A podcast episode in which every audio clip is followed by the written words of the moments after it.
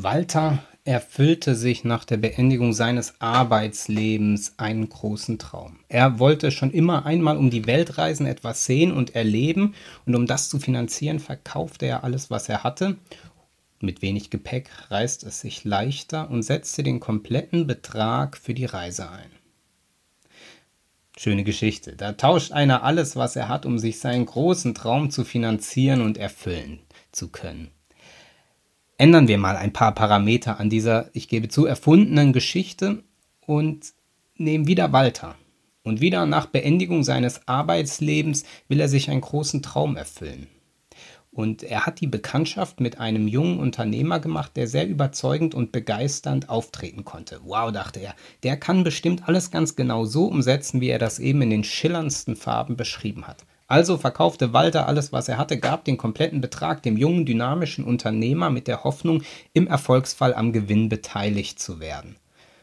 Da tauscht einer alles, was er hat, gegen, ja, gegen was eigentlich? Ein guter Tausch? Im ersten Fall würde man vielleicht sagen, ja, wenn das ein großer Traum war, wenn das das war, was er immer schon wollte, guter Tausch. Alles gegen die Erfüllung des Traums. In der zweiten Geschichte da merkt man vielleicht, dass die Antwort darauf etwas zögerlicher ausfällt, weil nicht klar ist, wogegen er die ganze Sache tauscht. Alles, was er hat, tauscht er wogegen. Wenn wir uns in dieser Welt bewegen, dann sind wir immer in Tausch Beziehungen, in Tauschgeschäften, in Tauschverhältnissen. Wir tauschen Wert gegen Gegenwert, wir tauschen Geld gegen Ware, wir tauschen Ware gegen Ware, wir tauschen Geld gegen Dienstleistung und so weiter. Und idealerweise stehen Wert und Gegenwert in einem sinnvollen Verhältnis zueinander. So wie in der ersten Geschichte. Die Erfüllung des Traums und die Weltreise natürlich, das kostet. Also bildet es ein, ähm, ja, einen sinnvollen Gegenwert zu sagen, dafür setzt er alles ein, was er hat. Im zweiten Fall da wird das nicht so klar, da bleibt es ungreifbar. Was kriegt er denn eigentlich für den Tausch? In dem heutigen Predigtext, da geht es auch um einen Tausch. Auch um einen Tausch, wo nicht so ganz klar wird, wie verhalten sich Wert und Gegenwert zueinander. Klammer auf, auf den ersten Blick scheint es ja klar, wenn wir den Text genauer anschauen, dann merken wir, dass die Beziehung doch etwas komplizierter ist, doch ich lese vorab den Text. Matthäus 13, die Verse 44 bis 46. Das Himmelreich gleicht einem Schatz, verborgen im Acker, den ein Mensch fand und verbarg, und in seiner Freude geht er hin und verkauft alles, was er hat, und kauft den Acker. Wiederum gleicht das Himmelreich einem Kaufmann, der gute Perlen suchte, und da er eine kostbare Perle fand, ging er hin, verkaufte alles, was er hatte, und kaufte sie. Zwei Gleichnisworte Jesu, zweimal sehr parallel aufgebaut. Zuerst ein Schatz im Acker und der Mensch, der den Acker bearbeitet, verkauft alles, was er hat, um den Acker zu bekommen. Im zweiten Gleichniswort ein Kaufmann, der Perlen sucht. Und als er eine kostbare und wunderschöne Perle sieht, verkauft er alles, was er hat, um diese Perle zu kaufen. Beide Male gehen beide hin, verkaufen alles, was sie haben, um an den Schatz bzw. an die Perle zu kommen. Also auch hier haben wir so einen Tausch. Da wird alles, was sie haben, gegen Schatz bzw. Perle eingetauscht. Warum? Oder ist das ein guter Tausch, könnte man fragen. Für mich war früher immer klar, früher heißt ähm, bis zur Vorbereitung für diese Predigt, war für mich immer klar, natürlich will er den Schatz aus dem Acker haben und verkauft alles, was er hat, weil der Schatz ja wahrscheinlich wertvoller ist als alles, was er hatte. Und wenn er dann den Schatz hat, dann kann er sich noch mehr kaufen als davor. Er macht also Gewinn. Beim zweiten Beispiel dachte ich äh, in gleicher Weise, ähm, natürlich will er die große Perle haben, denn wahrscheinlich ist die wertvoller als alles, was er hatte, und wenn er sie wieder verkauft, dann macht er Gewinn. Wenn man das Gleichnis genauer anschaut, und das wollen wir gleich tun, dann merkt man, dass es hier nicht um ein ökonomisches Lehrstück geht.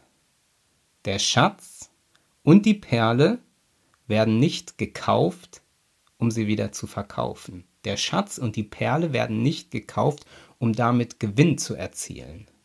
Der Schatz und die Perle werden nicht gekauft, weil es ökonomisch sinnvoll ist oder einen Gewinn verspricht. Wir haben es hier nicht mit einem ökonomischen Lehrstück zu tun, sondern mit einem Lehrstück über Glauben, über Religion, über das Leben. Es geht in dem Gleichnis nicht darum, dass der Kaufmann und der Mensch mit dem Acker hinterher reicher werden. Es geht nicht darum, dass sie mehr rausbekommen. Ich glaube, diesen Gedanken kann man übertragen, denn im Glauben geht es auch nicht darum, dass man reicher wird, dass man hinterher mehr raus hat. Natürlich, das weiß doch jeder, kann man entgegnen. Ja, aber ich meine nicht nur Geld. Bin der Überzeugung, dass es im Glauben weder um monetäre Gewinnmaximierung geht, noch um Gewinnmaximierung von Macht und auch nicht um postmortale Gewinnmaximierung. Dazu ein Blick in das Gleichnis, denn da führt eine Spur ähm, entlang, die untermauert, was ich eben als These aufgestellt habe.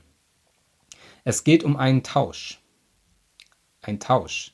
Ein Tausch, der aber nicht unter ökonomischen Gesichtspunkten betrachtet werden darf. Es geht nicht um den Tausch, alles, was er hatte, gegen den Schatz, der mehr wert ist und dann wieder zu Geld gemacht werden kann, sondern es taucht ein Stichwort in dem Text auf. Ich lese den Vers nochmal. Das Himmelreich gleicht einem Schatz verborgen im Acker, den ein Mensch fand und verbarg, und in seiner Freude geht er hin und verkauft alles, was er hat, und kauft den Acker. Das Stichwort was ins Auge stechen kann, ist das Wort Freude. Er findet einen Schatz verborgen im Acker und in seiner Freude geht er hin und verkauft alles, was er hat. Der Antrieb, die Motivation, das Entscheidende, was diesen Menschen in dem Gleichnis dazu führt, den Acker mit dem Schatz zu kaufen, ist die Freude darüber. Eine Emotion. Also es ist manchmal schwierig, in Predigten Emotionen zu erklären, weil Emotionen ja etwas sind, was erlebt wird, was gar nicht so genau erklärt werden kann. Worum es hier in diesem Gleichniswort geht, ist, dass da einer einen Schatz findet und der in ihm so eine Freude auslöst, dass diese Freude zum Antrieb wird, alles zu verkaufen, was er hatte. Um den Schatz, der diese Freude ausgelöst hat, zu haben, zu behalten, ähm, sich ähm, mit ihm verbinden und eins machen zu können. Im zweiten Gleichnis funktioniert es ganz ähnlich. Ähnlich, da geht es auch nicht darum, dass eine Gewinnmaximierung stattfindet, sondern, ich lese den Vers auch nochmal, das Himmelreich gleicht einem Kaufmann, der gute Perlen suchte, und da er eine kostbare Perle fand, ging er hin und verkaufte alles, was er hatte und kaufte sie. Auch hier geht es nicht darum, dass er mit der Perle reicher ist als vorher, sondern das war ein Kaufmann, der suchte. Der suchte Perlen und als er diese Perle findet, da will er, ja, da muss er sie haben. Im ersten Beispiel war es die Freude, die diesen Menschen überwältigt und antreibt, ihn ergreift und ihm klar macht, das muss ich haben. Diese Freude, die ich erfahren habe, an der will ich Anteil behalten. Hier ist einer, der sucht und findet. Und das, was er findet, ist für ihn so wertvoll, dass er alles verkauft, was er hat und sagt, das, was ich da gefunden habe, das muss ich haben, das muss ich festhalten. Und auch das ist mehr als eine rationale ökonomische Überlegung, mit der Perle den Gewinn zu maximieren, sondern ein Ergriffensein von dem, was er gefunden hat, und zwar so sehr ergriffen sein, dass er sagt, alles, was ich davor hatte, will ich aufgeben, um das zu halten, um das zu bekommen, was ich hier gefunden habe der eine ergriffen von Freude, der andere erfüllt vom Suchen und Finden. Beiden widerfährt etwas, ein Ereignis, auf welches sie reagieren müssen, kein gewinnoptimierendes Kalkül, sondern Antwort. Die Freude, die den einen ergreift, das Finden, was den anderen überwältigt, und dann wollen sie darauf reagieren und geben alles auf, was sie haben, um das zu behalten, zu bekommen. Was hier in Bildern aus, dem, aus der Kaufmannswelt und der Ackerwelt beschrieben wird, bezeichnet ein Glaubensinhalt, also ein, ein, ein Inhalt, den Glauben betreffend, einen religiösen Inhalt, nämlich dass eine Gotteserfahrung, dass eine Erfahrung mit dem Reich Gottes Menschen so ergreifen kann, so eine Freude auslösen kann oder so ein Gefühl erzeugen kann, hier etwas gefunden zu haben, dass Menschen sagen, dafür gebe ich alles auf, was davor war. Dafür setze ich alles ein, was ich habe, um das zu halten, um damit verbunden zu sein, um mich damit eins zu machen und verbunden zu wissen.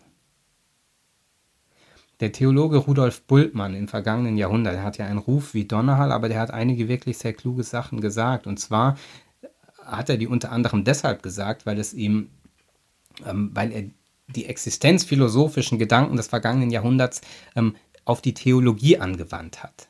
Die Frage nach der Existenz, nach dem Sein, nach dem Jetzt. Und er hat herausgearbeitet, dass Jesu Reden und Jesu Taten die Menschen damals ganz oft vor eine Entscheidung gestellt haben. Dass er mit seinen Reden und mit seinem Handeln Dinge zugespitzt hat. Und heute, wenn wir mit diesen Texten, diesen Gedanken konfrontiert werden, löst das immer noch so etwas aus oder kann immer noch so etwas auslösen. Die Frage an uns, und jetzt? Er hat das so formuliert. Es gilt aber für die Gottesherrschaft bereit zu sein so wie der Ackersmann, der einen Schatz findet, alles daran gibt, um ihn in seinen Besitz zu bekommen, oder wie der Händler alles verkauft, um die eine köstliche Perle zu erwerben. Die Erfahrung der Gottesbegegnung, der Gottesnähe, die Erfahrung von Reich Gottes, die kann Menschen so herausfordern, so berühren, so verändern, dass sie sagen, diese Freude, dieses Finden, was ich hier erlebt habe, das ist so stark, so besonders, so bedeutsam, dass ich alles, alles, was davor war, aufgebe, um das zu haben. Im Bild gesprochen, dass ich alles verkaufe, um den Schatz im Acker zu haben, um die Perle zu haben. Keine Gewinnmaximierung, keine Gewinnoptimierung, keine ja auch keine postmortale Gewinnoptimierung, sondern eine Antwort auf die auf eine existenzielle Erfahrung, die so verändert, die so tiefgreifend ist, dass Menschen dafür alles aufzugeben bereit sind. Also ist bei diesem Thema schwierig, die richtigen Worte zu finden, weil es hier um eine existenzielle, um eine emotionale Erfahrung geht, so ergriffen zu sein von einer Sache, so ergriffen zu sein von der Begegnung mit Jesus, mit Gott, dass Menschen im Gleichnis, in der Geschichte und Menschen heute so bewegt davon sind, dass sie ihr Leben verändern, dass sie Altes zurücklassen und sich auf Neues aufmachen. Diese Erfahrung, die ist schwierig in Worte zu passen, aber sie klingt an in diesem Gleichnis. Da geht es nicht darum, hinterher mehr zu haben als vorher, sondern eine angemessene Antwort zu finden auf die Erfahrung der Freude, auf die Erfahrung des Ergriffenseins, auf die Erfahrung des Gefundenhabens und Gefundenwerdens. Amen.